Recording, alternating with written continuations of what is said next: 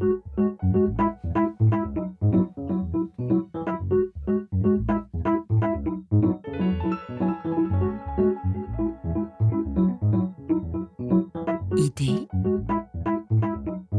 Pierre-Édouard Deldic. Bonjour, vous connaissez peut-être la célèbre interrogation formulée en 1721 par Montesquieu dans les lettres persanes. Comment peut-on être persan? Aujourd'hui, dans un livre atypique dans son œuvre et attachant, Bertrand Badi s'interroge à son tour Comment peut-on être franco-persan? C'est le sous-titre de l'ouvrage, le titre étant Vivre entre deux cultures. Au fil des pages, ce spécialiste des relations internationales se penche sur ses racines qui font de lui le théoricien de l'ouverture sur le monde, des rapports nord-sud, de l'humiliation dans les relations internationales. Il va nous parler de ce récit qui est une incroyable aventure familiale, mais aussi une réflexion sur l'évolution des relations internationales. Un récit riche d'images, de rencontres, d'observations, d'analyses échangées avec l'autre, qui, écrit-il, reste dans ma mémoire d'universitaire et de pèlerin de la mondialisation Autant de convictions qui ont guidé mes pas académiques et citoyens pendant plus de 40 ans et qui ont inspiré la foi de mes enseignements. Vous écoutez Idée, le magazine qui interroge ceux qui pensent le monde, un magazine à retrouver sur votre moteur de recherche préféré en tapant tout simplement sur votre clavier Idée RFI.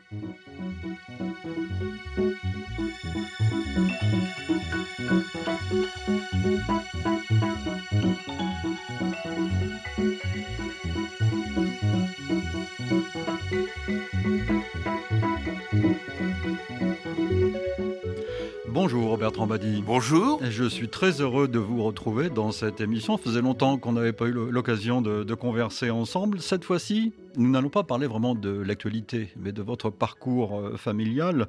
Dois-je rappeler que vous êtes professeur des universités à Sciences Po? Vous avez mené toute votre carrière de chercheur en relations internationales et d'enseignant aussi. Vous avez formé, euh, suivi, euh, écrivez-vous dans le livre, 50 doctorants à peu près? Exactement, c'est un chiffre rond, c'est un petit miracle de ma petite histoire. Euh, à Sciences Po Paris, il y a un peloton de 50 docteurs que j'ai eu la chance, et je dois dire l'honneur, de porter jusqu'à la soutenance doctorale.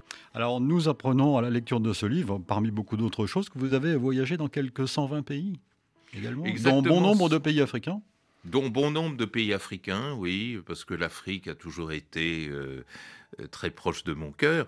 Euh, j'ai eu l'occasion de voyager dans 115 pays et de faire des conférences euh, dans 75 d'entre eux. Et pour moi, ça a été une révélation extraordinaire. D'abord parce que ça m'a appris l'humanité. Partout, dans tous ces pays, je trouvais les mêmes hommes et les mêmes femmes dans leur diversité, mais je trouvais ce fond humain qui nous est commun et qui est très important à l'heure où le racisme ou la hiérarchie des civilisations euh, tend à reprendre hélas du souffle, et surtout j'ai vu tout ce que l'on pouvait apprendre de l'autre. Et ça, c'est pour moi euh, l'essentiel de, la leçon que je retire de ces pérégrinations. Alors vous êtes auteur de nombreux ouvrages qui exposent votre vision des relations internationales, symbolisée dans ces quelques titres que je donne presque par hasard. Le temps des humiliés, l'hégémonie contestée, les puissances mondialisées, nous ne sommes plus seuls au monde, la diplomatie de connivence, l'impuissance de la puissance. Les seuls titres en disent long sur votre, sur votre analyse. On va y revenir et surtout expliquer pourquoi vous avez écrit ces livres et comment on peut les replacer dans votre itinéraire personnel. Et quel itinéraire, euh, Bertrand Badi euh, Tout a commencé en quelque sorte, là je parle de la France, hein, de ce qui s'est passé en France, un 16 septembre 1928. Absolument. Euh, cette date, à cette date, mon père et toute sa famille, c'est-à-dire son père et sa mère, mes grands-parents, et puis ses frères et sœurs, c'est-à-dire mes oncles et tantes, oui. absolument, euh, ont débarqué à Gare du Nord et se sont installés pour leur première nuit européenne à l'hôtel Terminus Nord qui lui fait face. Et d'ailleurs, ce terme, je le reprends comme tête de chapitre parce qu'il est tellement symbolique de bien des choses dont on reparlera tout à l'heure. Et je tiens mon père euh, pour euh, l'un des premiers piétons de la mondialisation.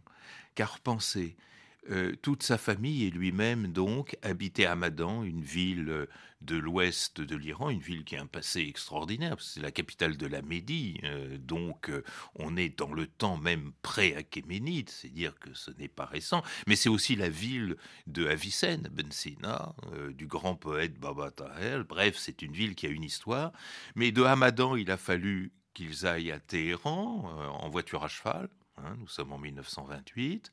Puis après, une voiture tout court qui les a amenés de Téhéran au port euh, de la Caspienne Henzeli, là le bateau euh, jusqu'à Bakou, puis le chemin de fer en pleine URSS stalinienne euh, jusqu'à Moscou, puis ensuite Moscou-Varsovie, Varsovie-Berlin. Berlin.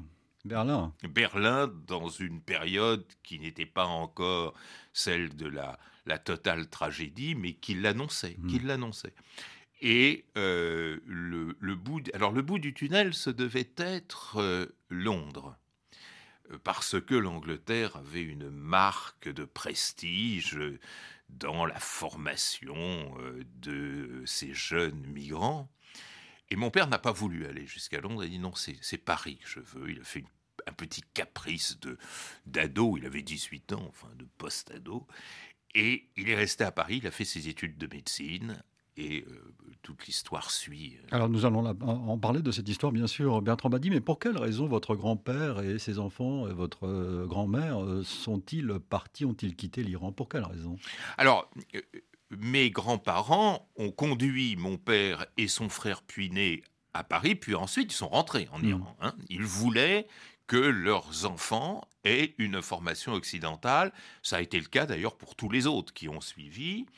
Euh, pour une raison qui est, assez, assez étonnante euh, par rapport aux clichés que l'on a de la Perse. Mon grand-père a été converti par une mission presbytérienne venue des États-Unis.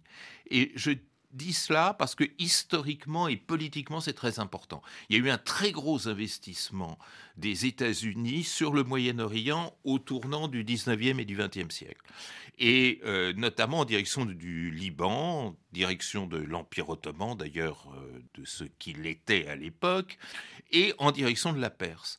Avec euh, cette idée qui descend directement des pèlerins du Mayflower de, de porter ce message dont ils étaient dépositaires, de remplir cette fonction messianique qu'ils s'étaient attribuée, qui constitue une marque essentielle des États-Unis.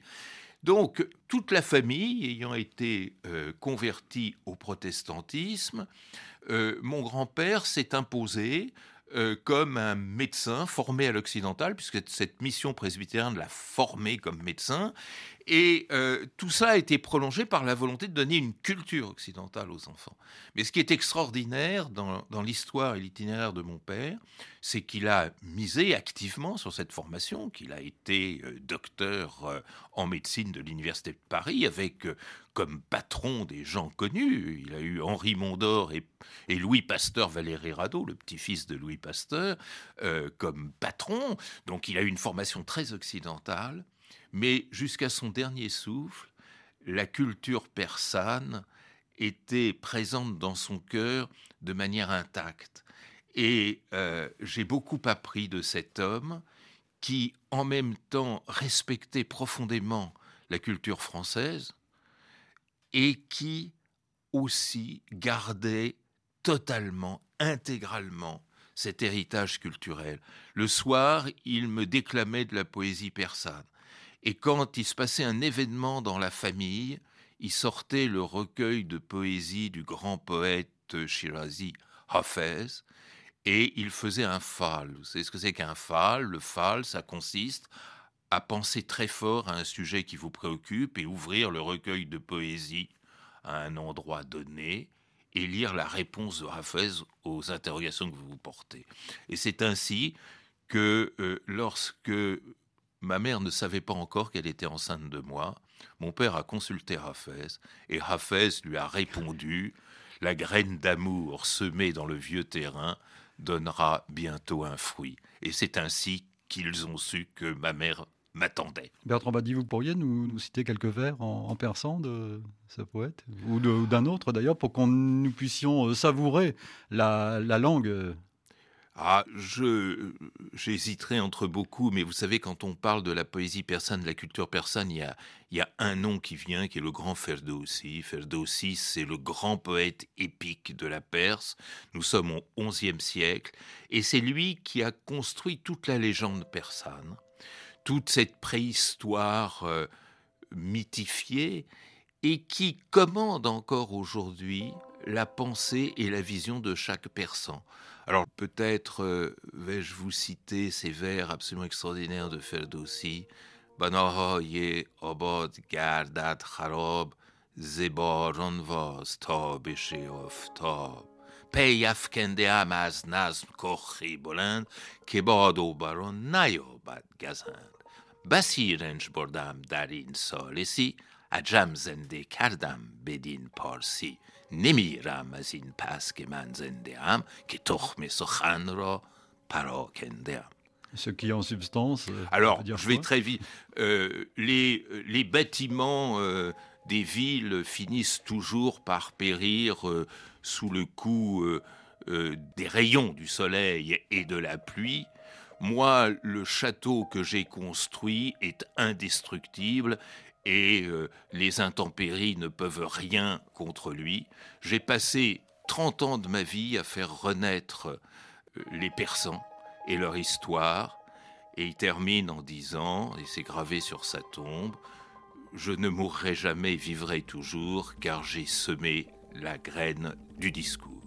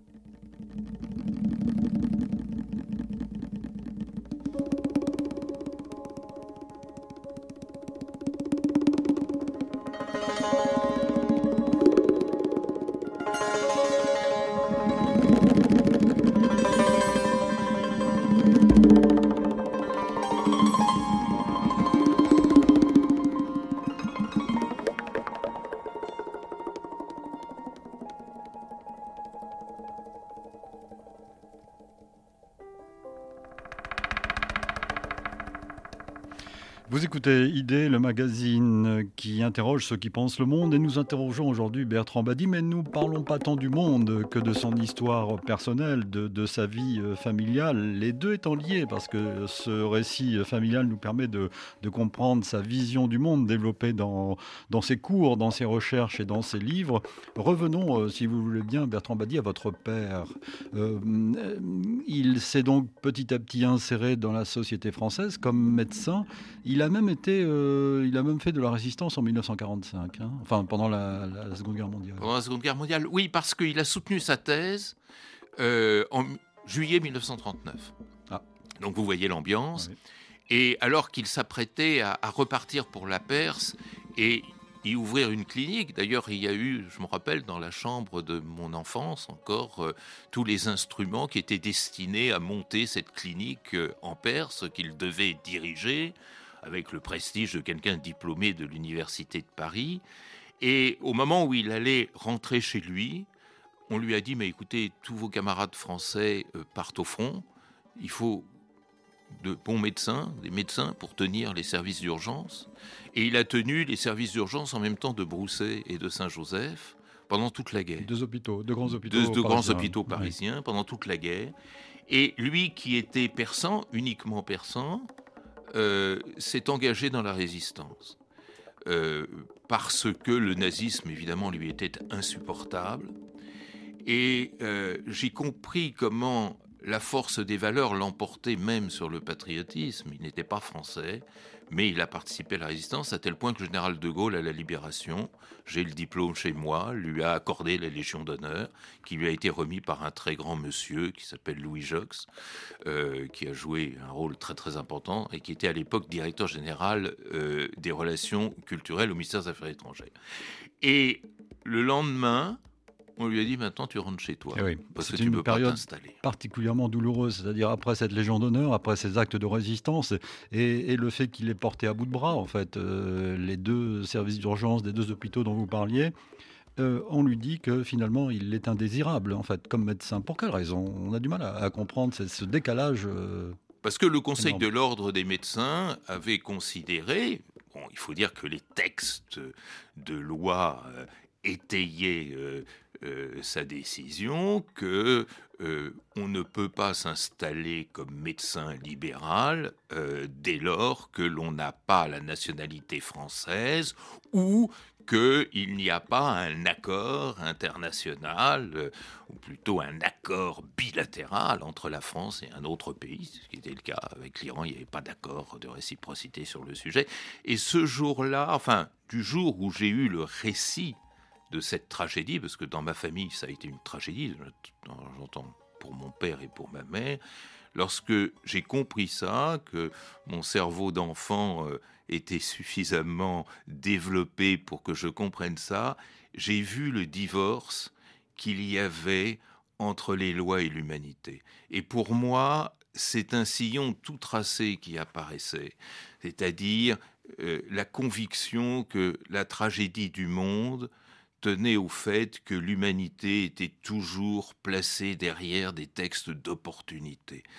Et j'ai compris aussi que ce qui comptait, c'était l'humain d'abord. Voyez et, effectivement, tout ce que j'ai fait en relations internationales consistait, consiste encore, j'espère, à reconstituer, à reconstituer les relations internationales à partir de l'humain beaucoup plus que la compétition et le conflit des nations. De cela, nous allons reparler, Bertrand Badib, car dans notre récit, vous n'êtes pas encore né. J'en suis à la rencontre de votre père Mansour et d'une certaine Geneviève. Euh, et là, ça a été une histoire d'amour pour eux, euh, certainement, mais surtout un choc des cultures. Alors, L'amour a triomphé, et ce qui est un message d'optimisme extraordinaire. Et effectivement, ma mère était originaire de Soissons. Mmh. Dans le nord de la France Dans, le, nord, à 100 km mmh. au nord de Soissons, sur la route de la Belgique. Et euh, avec une formation extrêmement traditionnelle chez les bonnes sœurs, hein, d'un institut euh, scolaire qui s'appelait La Croix, ce qui veut dire bien les choses, n'est-ce pas? Et mon grand-père euh, maternel était notaire à Soissons, un homme extrêmement traditionnel, pour pas dire traditionnaliste. Euh, à l'époque, euh, c'était le père de la fiancée présumée qui devait donner euh, son accord, donner la main de sa fille, comme on dit.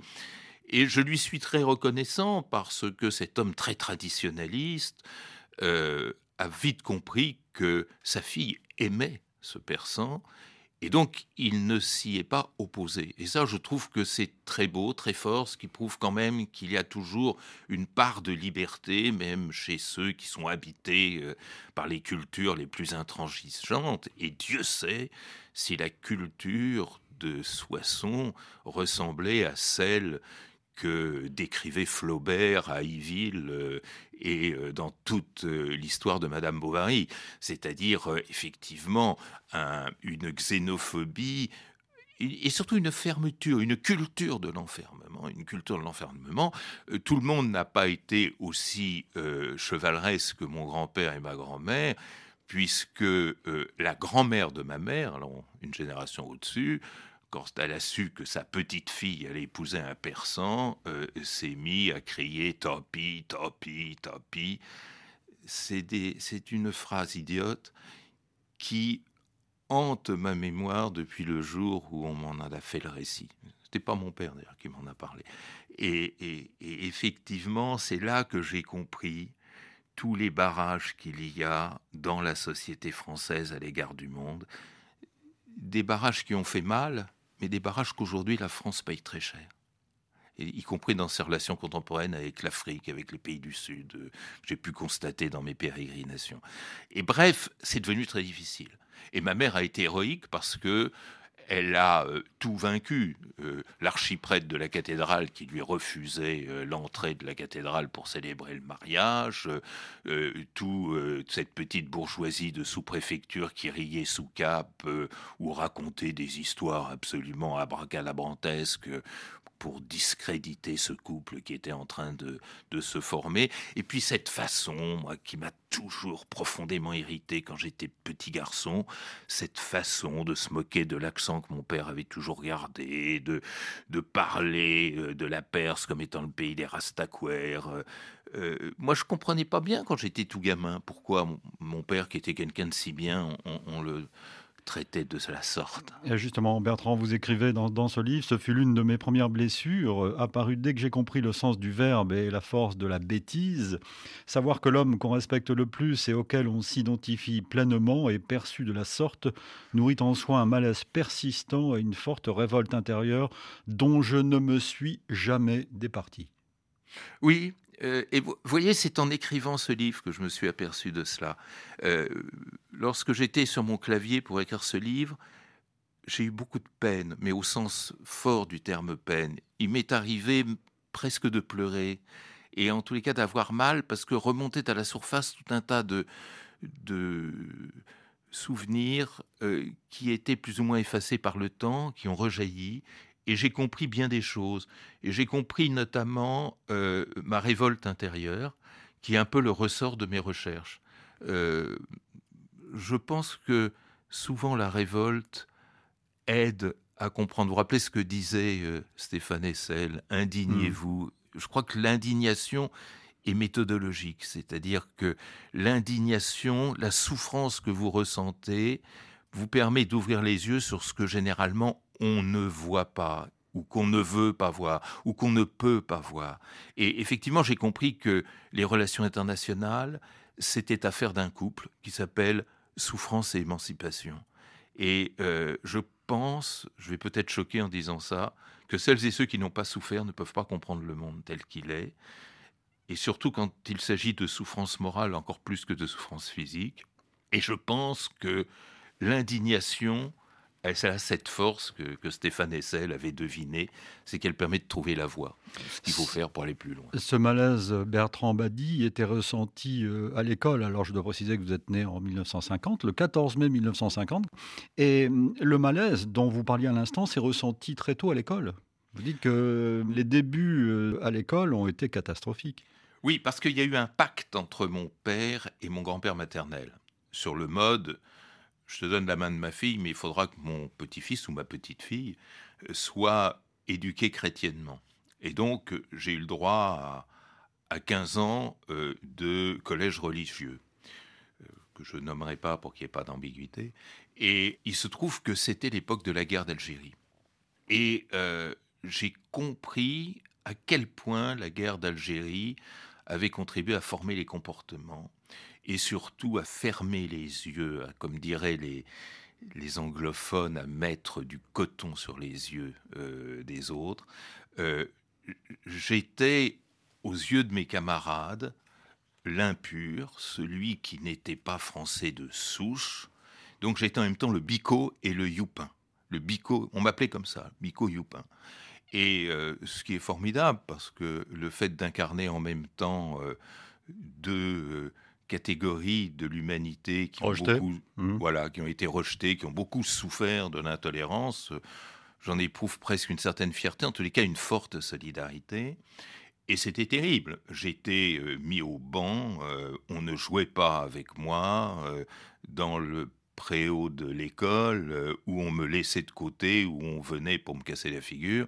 Et quand je sortais de l'école, on m'attendait derrière les voitures pour me casser la figure. Et je rentrais chez moi, j'ai compris ce que c'est que le complexe de l'humilier. Je rentrais chez moi, euh, mes lunettes étaient cassées, j'avais quelques bleus ça et là, et j'expliquais à mes parents que c'était parce que j'étais tombé, j'avais glissé. Enfin, des choses mmh. qui sont communes et que lorsqu'on les vit, on les comprend très intimement. Et j'ai vécu pendant cette période de collège, en pleine guerre d'Algérie, solidairement avec la souffrance du peuple algérien. Euh, j'ai véritablement compris ce que ça valait, par exemple, pour un Algérien d'être traité comme il était traité. Je, donne toute la liste des mots, des noms dont on les affuble. Et au moment où il y a tout un débat un peu absurde sur la fameuse euh, mémoire euh, cette dimension mémorielle des rapports franco-algériens, je crois qu'il est important de dire l'essentiel, c'est la manière dont on a traité les Algériens, et je l'ai ressenti parce qu'on m'a traité comme si j'étais un Algérien que je n'étais pas.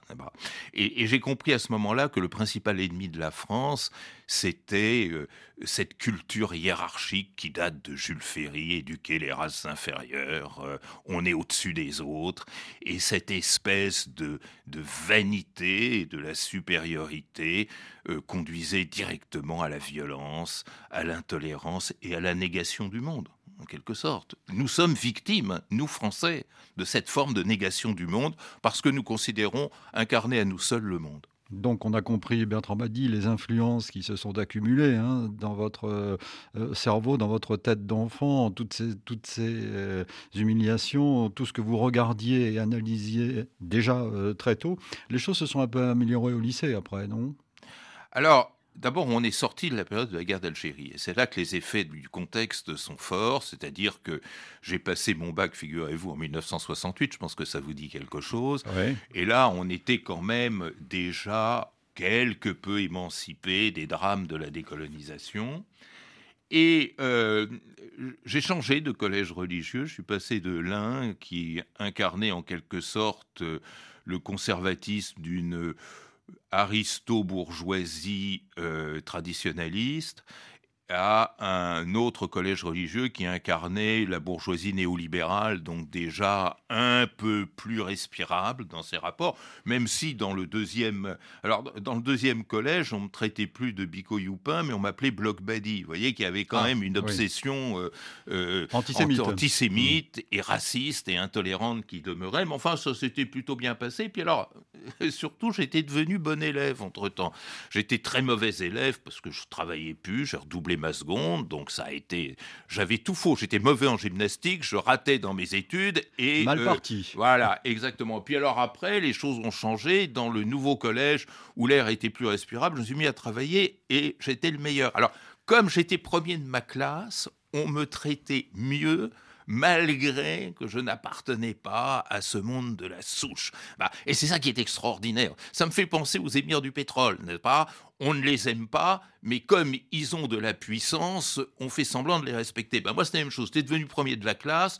J'étais quand même suspect d'être bloc buddy ou quelque chose comme ça, mais on me respectait parce qu'on voulait que je refile les préparations, que je donne mes eh devoirs euh, et que j'aide mes camarades. Bien voilà. Bien sûr. Alors, c'est à cette époque-là, euh, Bertrand Badi, et là, je vous cite à nouveau, euh, que vous commencez à vous ouvrir vraiment à l'actualité du, du, du, moment. Je commençais donc à regarder ailleurs, écrivez-vous, à chercher des alternatives hors de France, des héros se construisaient à longue distance qu'on connaissait mal mais dont on savait qu'ils résistaient face à cet ordre désespérant.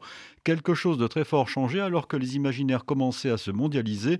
J'ai en mémoire ce jour plus ancien mais fondateur où mon père, plein d'émotions et de prémonitions, me lisait un beau discours prononcé par Patrice Lumumba.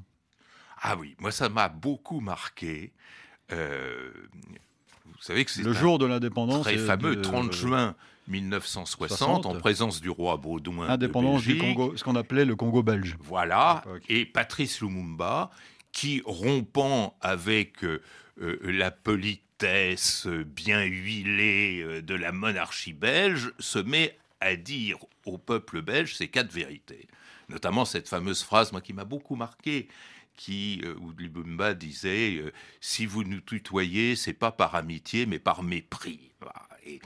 Et, moi, j'ai toujours gardé euh, une image de Lumumba comme étant l'un des premiers à dire le vrai, c'est-à-dire, euh, bah, écoutez, regardez, regardez comment vous nous avez traités, hein, au-delà euh, des bandes dessinées, Tintin au Congo, je ne sais quoi. Et mon père m'avait lu ça, et quand il m'avait lu ça, j'avais 10 ans. Oui, 10 hein. ans, oui. J'avais 10 ans, mais quand il m'avait lu ça, il me l'avait lu presque la larme à l'œil, je m'en souviens très bien.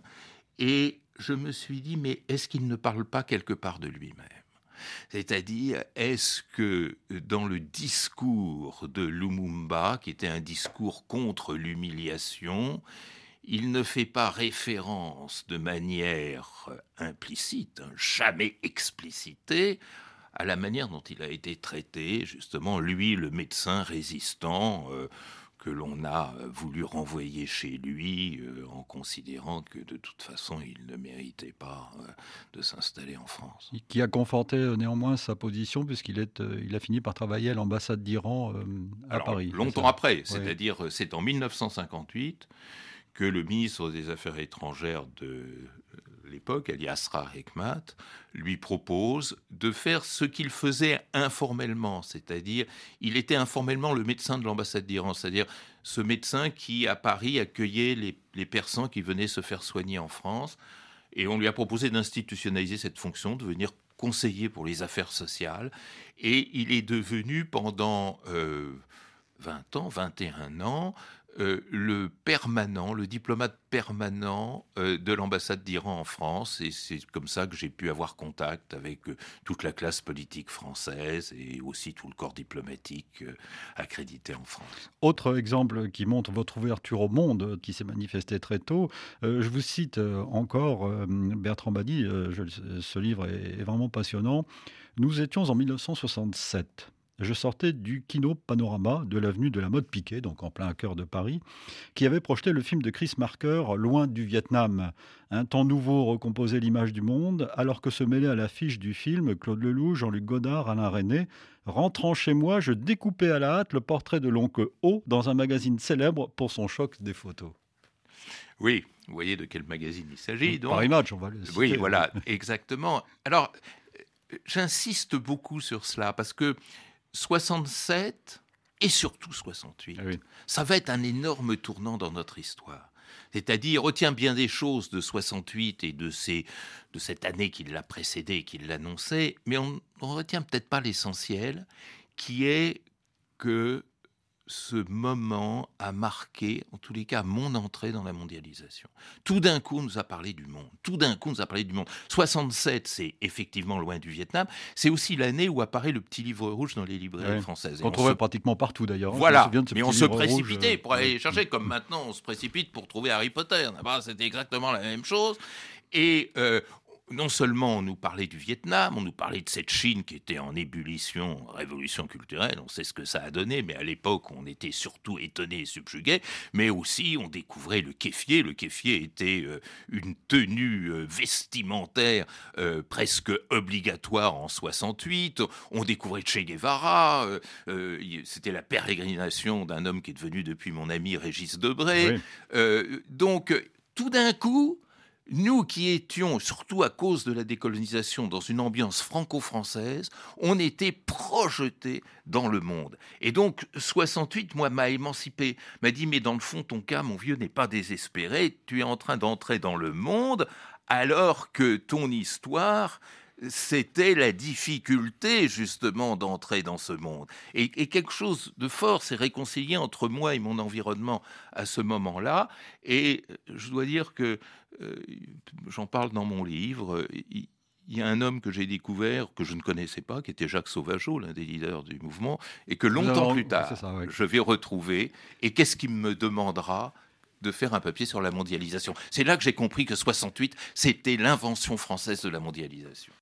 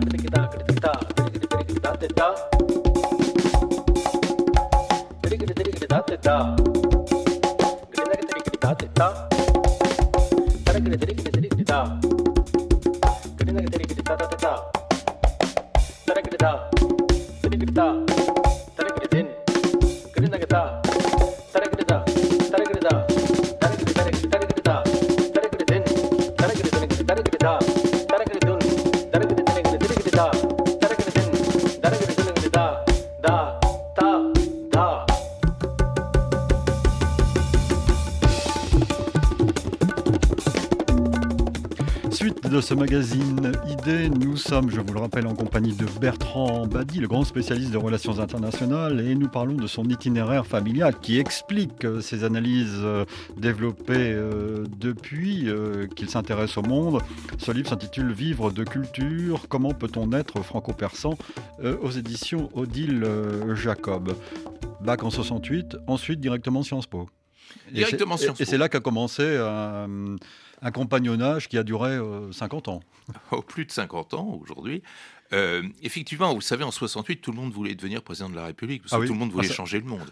Et donc, tout le monde allait faire Sciences Po. Hein. si je vous donnais la liste de personnes très connues euh, aujourd'hui qui étaient avec moi à Sciences Po en septembre 68, vous seriez impressionné. Et là, cette maison que, j'adore, qui est ma maison, hein, ça fait effectivement 54 ans que j'y suis, j'en suis jamais sorti. Vous y avez fait vos études et vous avez ensuite euh, enseigné. Voilà. Et euh, quand même, elle m'a euh, définitivement libéré. il y a eu de, de très grands professeurs. Alors j'en cite un en particulier qui est Alfred Grosser. Alfred Grosser qui lui aussi a mené une bataille identitaire personnelle et qui nous disait faites attention à ce doigt qui est pointé sur vous et qui vous prescrit votre identité. Votre identité, c'est vous qui la fabriquez. Je me suis c'est formidable. C'est formidable que quelqu'un me dise ça. Alfred Grosser, qui était grand spécialiste de l'Allemagne. Absolument, hein. absolument. Et puis, il y en avait d'autres euh, magnifiques. Euh, Georges Lavaux, Alain Lancelot, Serge Urtig, euh, tous ces professeurs que j'ai découverts qui tout d'un coup m'ont projeté dans un univers intellectuel que j'ignorais. Et là, j'ai commencé à être guéri. Sciences Po m'a guéri de, cette terreur intime que j'ai vécue pendant 18 euh, ans.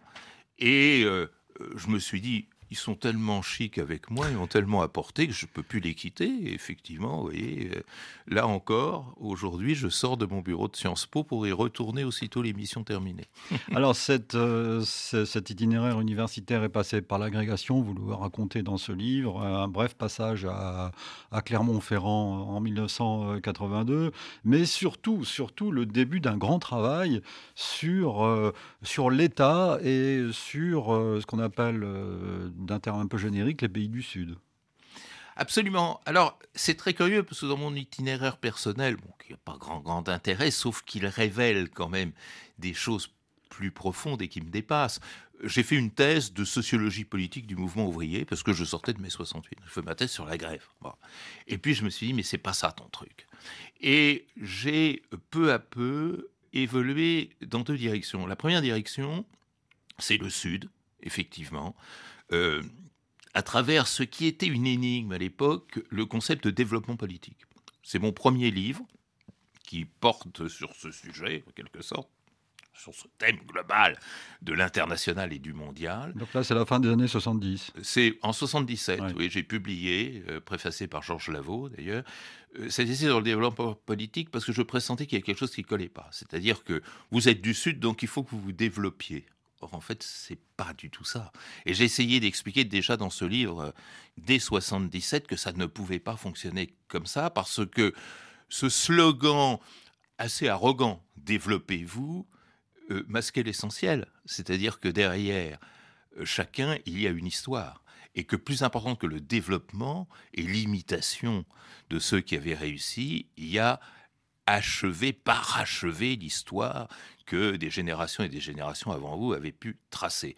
Et ensuite, effectivement, ça a été le deuxième référent, ce mythe de l'État, parce que cet État, à la fin des années 70, euh, il était tout puissant, incontesté, incontestable, c'était le génie occidental qui avait inventé l'État et qui allait l'universaliser.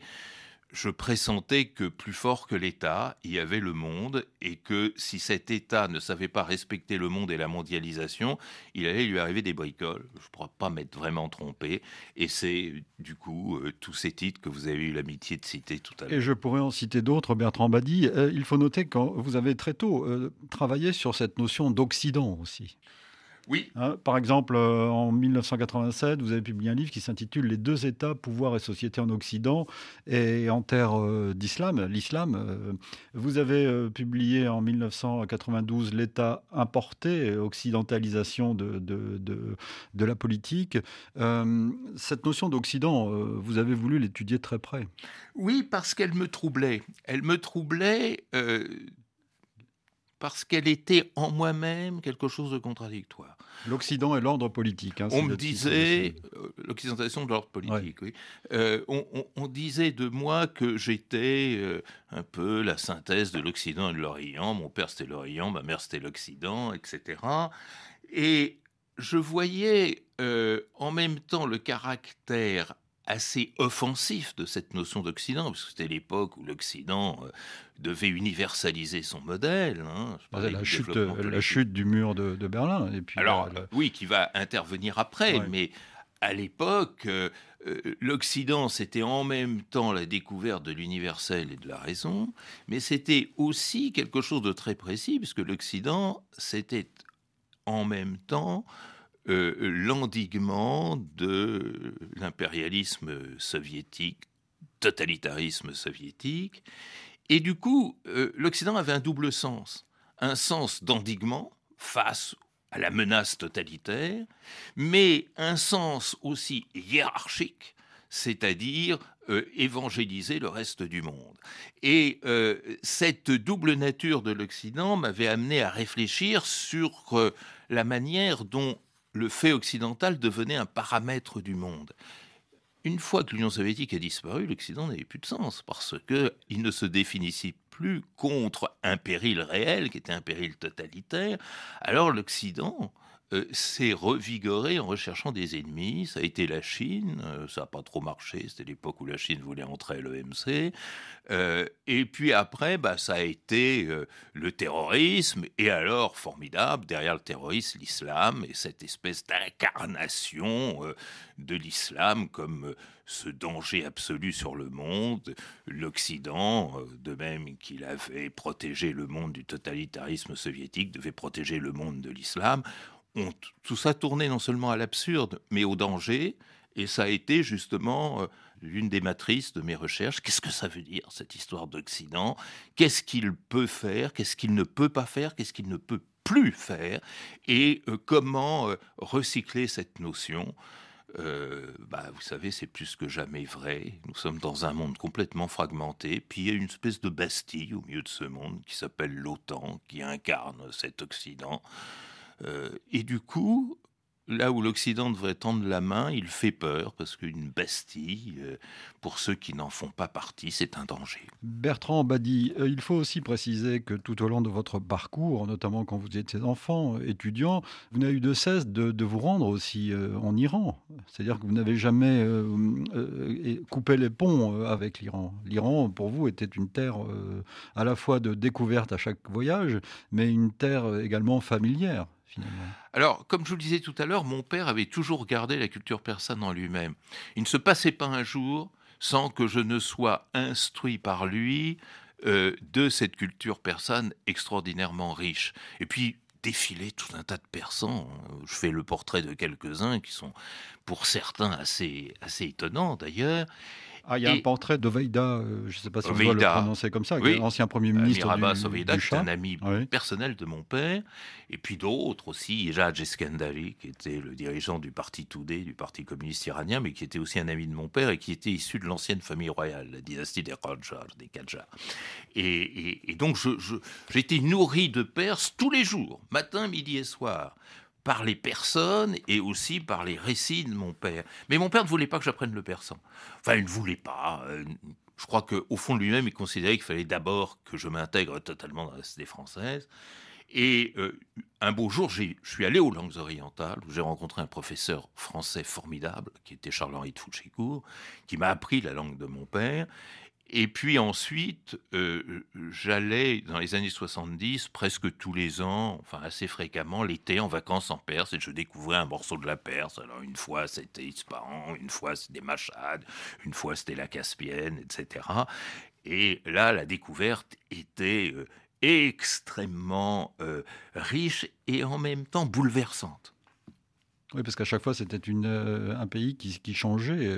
vous avez aussi été le témoin de, l'évolution ah de, ce pays. J'étais le témoin de l'évolution de ce lent glissement vers la révolution de 1978-79 et témoin surtout de l'aveuglement. Et ça, c'est très intéressant euh, dans l'histoire. L'aveuglement devant la montée des périls. C'est quelque chose qui n'est pas typiquement persan, je dirais, qui est universel. Et je me rappelle être allé euh, à Machad et j'ai vu ce début. De, Machad est une ville religieuse. C'est là qu'est enterré le huitième imam, l'imam Reza, qui est euh, extrêmement respecté dans l'islam chiite. Et j'ai vu les mouvements qui n'étaient pas seulement religieux, qui commençaient à être politiques. Et quand, quand je suis rentré, que je disais ça aux officiels de, de l'Empire, euh, ils me répondaient Mais écoute, tu ferais mieux d'aller dans les dancing de Téhéran que de te préoccuper de ça, il va rien se passer. Euh, euh, de toute façon, les mollahs, je les contrôle, etc. Et puis bon, c'est ce qui s'est produit. Hmm. Euh, Bertrand euh, Badi, vous avez fait donc dans le cadre de votre euh, métier de chercheur, de professeur, de très nombreux voyages à l'étranger, je l'ai dit au début, et vous avez une, une passion, on peut le dire, pour, l'Afrique, en tout cas vous avez des mots assez passionnés pour ce continent, ce qui va faire plaisir à nos auditeurs.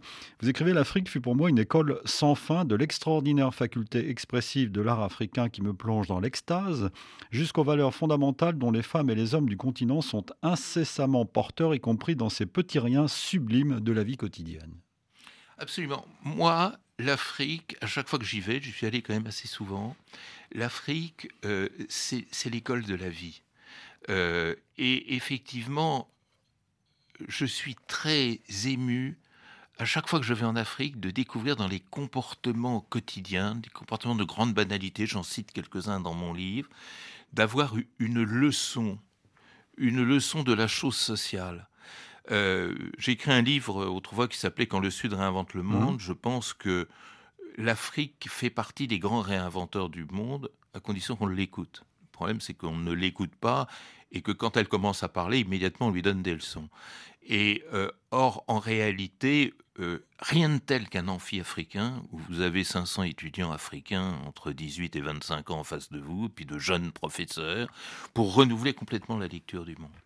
Et euh, ça aussi, ça fait partie des leçons de ma vie et peut-être de ma biculturalité, que c'est toujours de l'autre que l'on apprend l'essentiel qu'on ne connaît pas.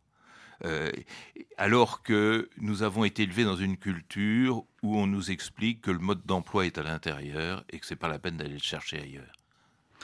Merci Bertrand Badi. On aurait pu parler de bien d'autres choses, de votre optimisme, hein, parce que vous, voyez la, la jeunesse euh, se manifester dans le monde et ça, vous avez espoir dans cette euh, jeunesse. Je recommande votre livre qui s'intitule Vivre de culture, comment peut-on naître franco-persan, un livre publié aux éditions Odile Jacob. Merci Bertrand Badi. Merci à vous. Idée réalisée évidemment par Vanessa Rovensky. Nous vous donnons rendez-vous dimanche prochain pour de nouvelles idées et la veille samedi pour une semaine d'actualité. Dans un instant, un nouveau journal sur RFI bien sûr.